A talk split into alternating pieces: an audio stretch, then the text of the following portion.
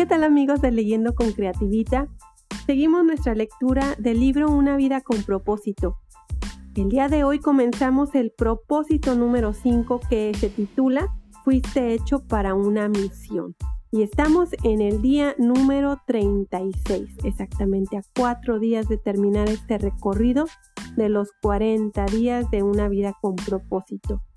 ¿Se han preguntado alguna vez mm, para qué nací? ¿Por qué nací? ¿Por qué nací en este tiempo? ¿Qué es lo que tengo que hacer en mi vida? ¿O qué tengo que hacer con mi vida? ¿Para qué sirvo? Bueno, pues vamos a adentrarnos en este día para descubrir cuál es nuestra misión como personas. Y nuestro autor nos va a compartir, como siempre, dos citas bíblicas que son Juan 17, 18, que dice, así como me diste una misión en el mundo, también yo se las di a ellos.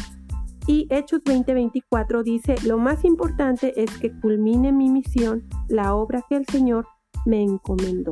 Qué difícil es, porque no sé si ustedes lo hayan experimentado, pero sentir como que la vida no tiene sentido, como si no sé para qué estoy, en esa confusión de un saber, de no saber más bien mm, para qué nací, por qué nací. ¿No se han hecho esas preguntas? Bueno, pues creo que aquí cuando nuestro autor nos empieza a compartir esto de la misión, como que todo cobra sentido. Como seres humanos, siempre cuando tenemos algo por hacer, como que cobra sentido nuestra vida.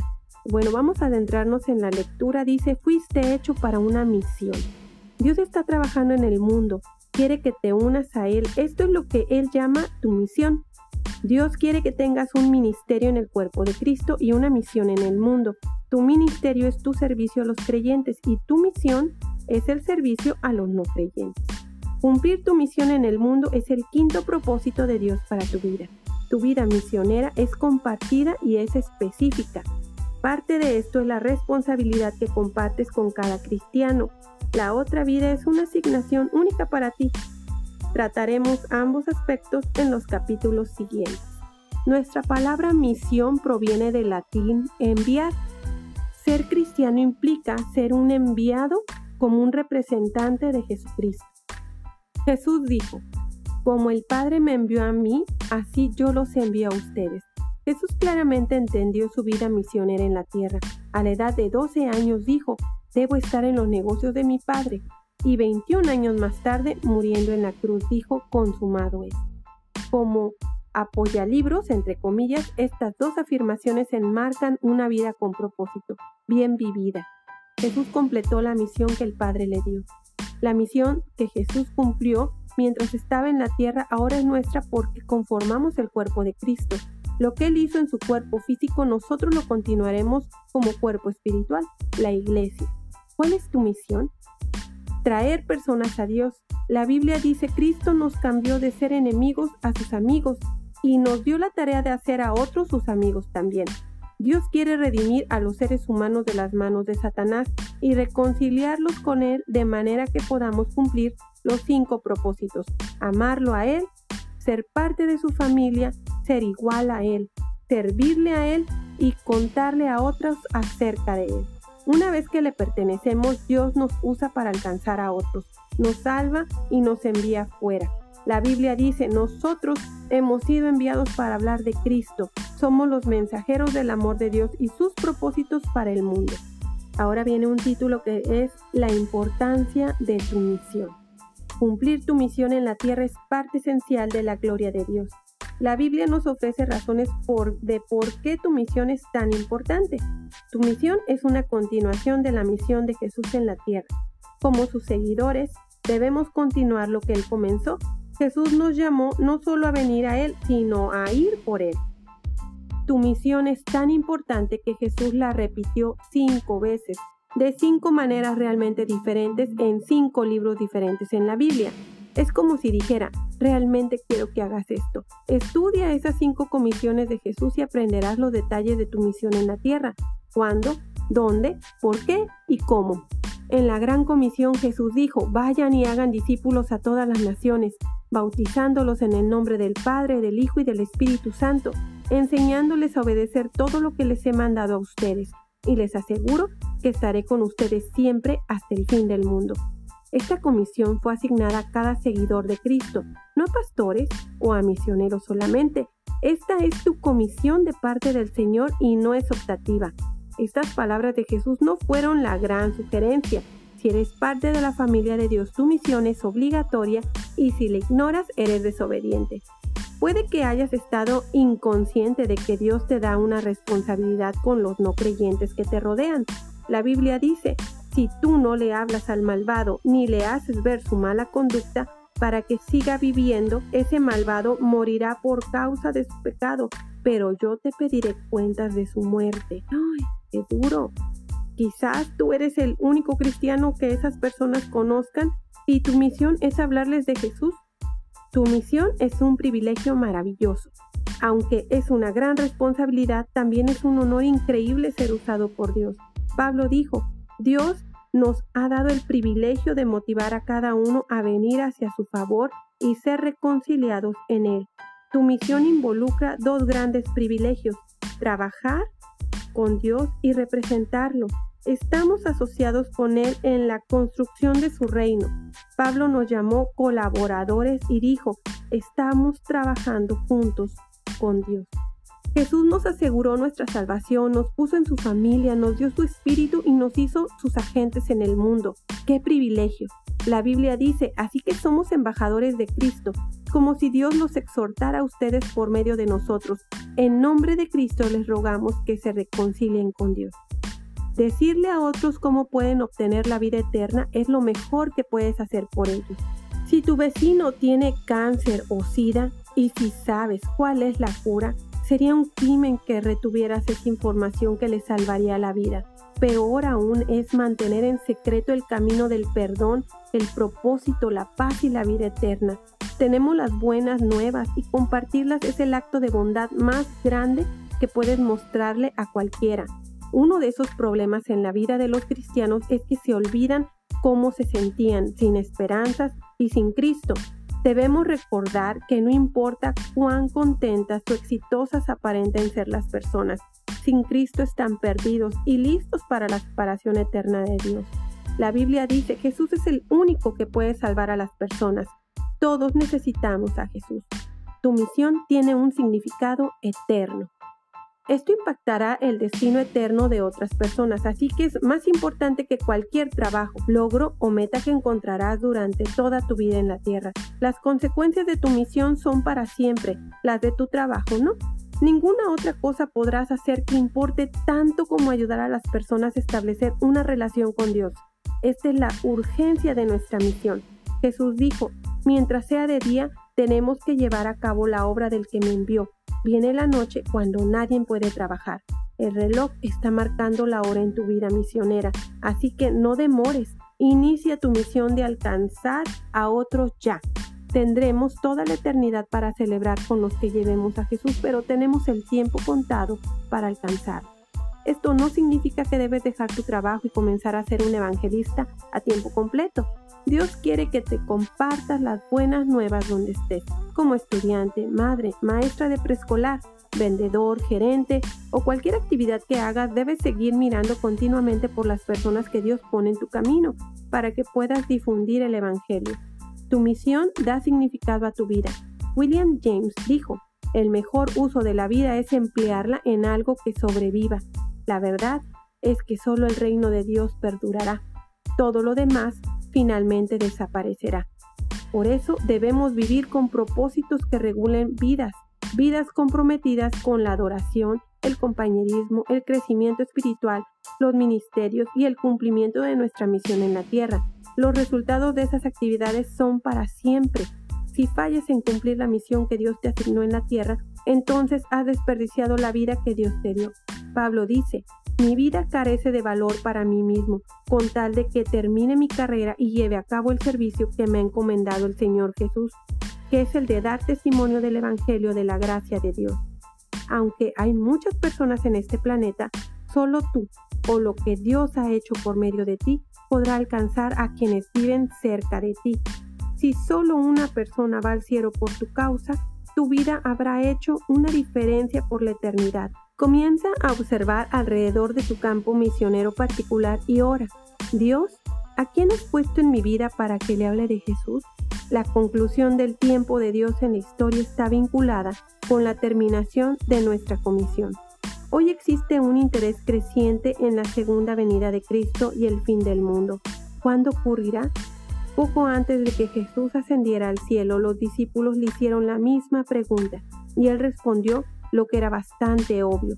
Les dijo, no les toca a ustedes conocer la hora ni el momento determinados por la autoridad misma del Padre, pero cuando venga el Espíritu Santo sobre ustedes, recibirán poder y serán mis testigos tanto en Jerusalén como en toda Judea, Samaria y hasta los confines de la tierra.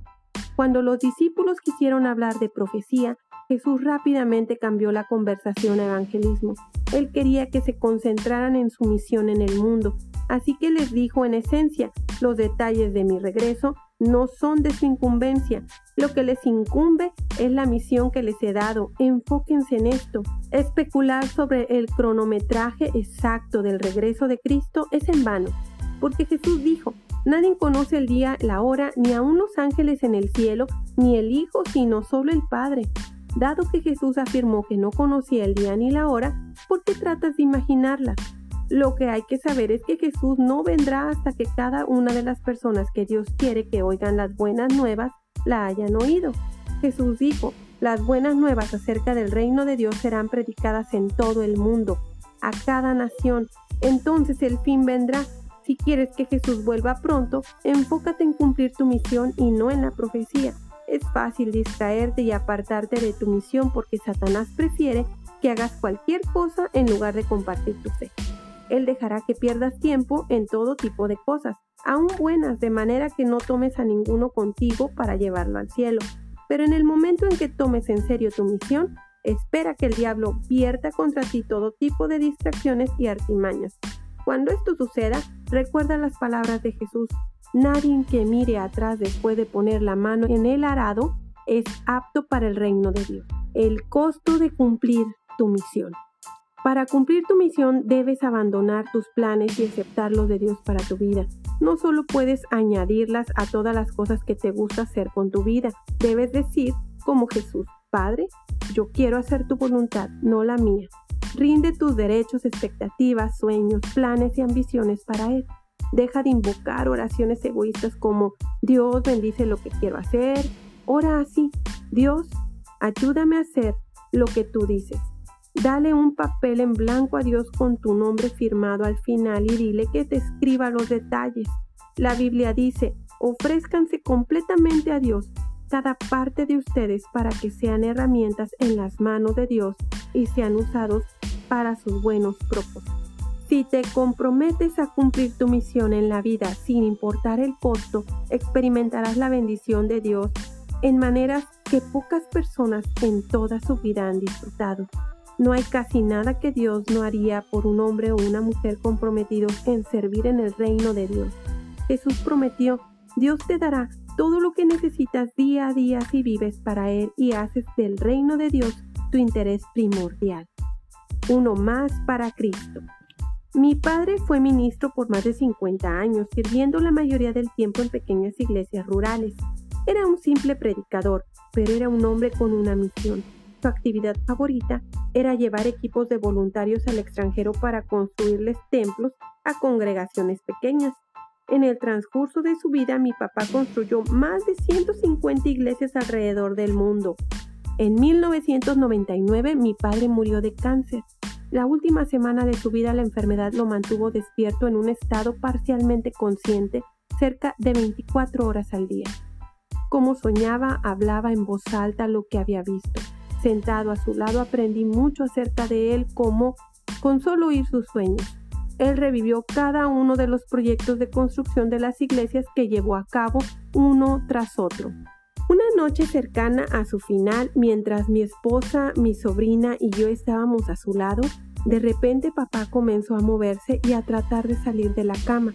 Por supuesto, estaba muy débil y mi esposa insistió en que debía quedarse acostado, pero, pero él persistía en tratar de levantarse de la cama. Así que mi esposa finalmente le preguntó, Jimmy, ¿qué estás tratando de hacer? Él contestó, Voy a salvar a uno más para Cristo. voy a salvar a uno más para Cristo, voy a salvar a uno más para Cristo. Y comenzó a repetir la frase una y otra vez. Durante una hora pronunció la frase tal vez unas 100 veces. Voy a salvar uno más para Jesús. Yo estaba sentado en su cama con lágrimas en mis mejillas, bajé mi cabeza para darle gracias a Dios por la fe de mi padre. En aquel momento papá me tocó y puso su mano frágil en mi cabeza y dijo, como una orden, salva a uno más para Jesús, salva a uno más para Cristo. Quiero hacer de esto el tema del resto de mi vida, así que te invito a considerarlo como algo especial para tu vida, porque nada hará mayor diferencia en la eternidad. Si quieres ser usado por Dios, debes tener cuidado de lo que Dios cuida. Y lo que Él más atiende es la redención de las personas que hizo. Él quiere hallar a sus hijos perdidos. Nada le importa más. La cruz lo comprueba. Oro que siempre veas dónde puedes alcanzar a uno más para Cristo, de modo que cuando estés delante de Dios un día puedas decir, misión cumplida. Wow, este capítulo hasta me estremeció porque digo, sí, o sea, el conocer de Cristo y todo lo que representa en nuestra vida, salvación para muchos momentos en los que nos encontramos tal vez en debilidad, en dificultades, en opresión, en crisis, eh, el conocer de Cristo nos salva. Entonces, tú sabes el remedio a todo lo, lo que el hombre o la humanidad enfrenta, ¿por qué no compartirlo? ¿Por qué ahora descubrimos que esta es nuestra misión? Bueno, vamos a ver el punto de reflexión pensando en mi propósito, fui hecho para una misión. Versículo para recordar Mateo 28 del 19 al 20. Vayan y hagan discípulos de todas las naciones bautizándolos en el nombre del Padre y del Hijo y del Espíritu Santo, enseñándoles a obedecer todo lo que les he mandado a ustedes y les aseguro que estaré con ustedes siempre hasta el fin del mundo. La pregunta para considerar es, ¿qué temores me detienen para cumplir la misión de Dios y poder terminarla? ¿Qué me detiene para hablarle a otros de las buenas nuevas? Bueno, son dos preguntas muy, muy acertadas para que podamos estar reflexionando allí en nuestro, nuestra intimidad. Bueno, ya estamos llegando al final de este día 36. Nos vamos preparando para el próximo día que será el número 37 y se titula Comparte el mensaje de tu vida. Bueno, estoy a punto de despedirme, pero les quiero recordar nuestras redes sociales en YouTube, Leyendo con Creativita, donde pueden suscribirse y activar la campanita de notificaciones y en Facebook nuestra página Leyendo con Creativita para que estemos en comunicación. Bueno, por mi parte es todo. En este día bendiciones. Hasta pronto.